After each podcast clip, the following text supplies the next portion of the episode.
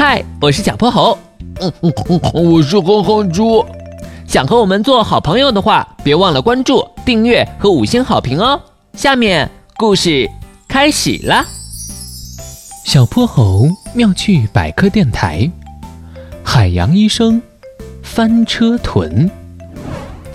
小泼猴和哼哼猪乘着大章鱼潜水艇前行在蔚蓝的大海中，海底的岩石并不平整。这边凸起一座小山丘，那边凹下去一个坑，纵横交错的珊瑚挤在一起，像树枝又像鹿角，但颜色比它们要艳丽得多。为了欣赏周围的风景，小泼猴和哼哼猪把潜水艇的速度放得很慢。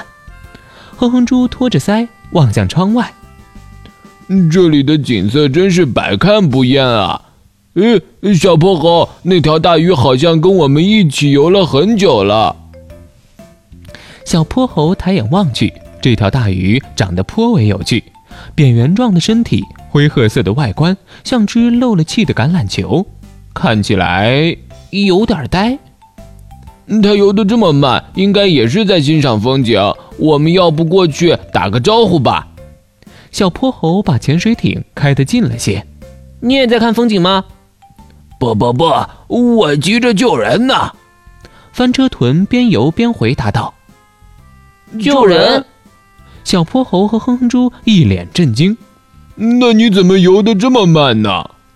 大鱼叹了口气：“这已经是我使了吃奶的劲儿了。前面有条小鱼受了伤，我急着去救它，但是我们翻车豚天生就游得慢。”小泼猴想了想。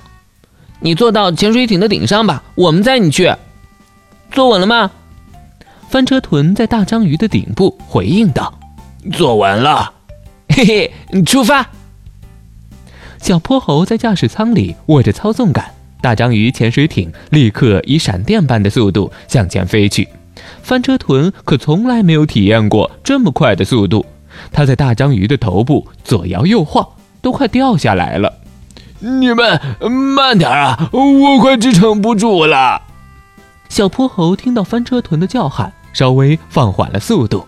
翻车豚也调整了姿势，这次他索性趴了下来，死死地抱住大章鱼的脑袋。不一会儿就到了目的地。一条小鱼倚着背后的石块，神情看上去有些痛苦。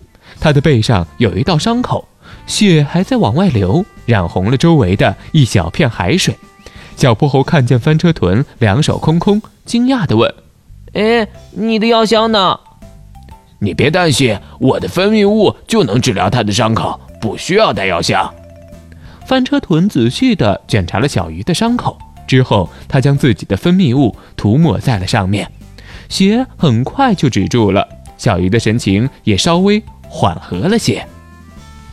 小鱼，你这是怎么受伤的？我被渔网困住了，逃出来的时候不小心受了伤。这次多亏了翻车豚医生，真是太感谢你了。翻车豚挥了挥手，没事没事。目睹了一切的哼哼猪崇拜地看向翻车豚。翻车豚，原来你的医术这么好啊！翻车豚的脸颊微微泛红。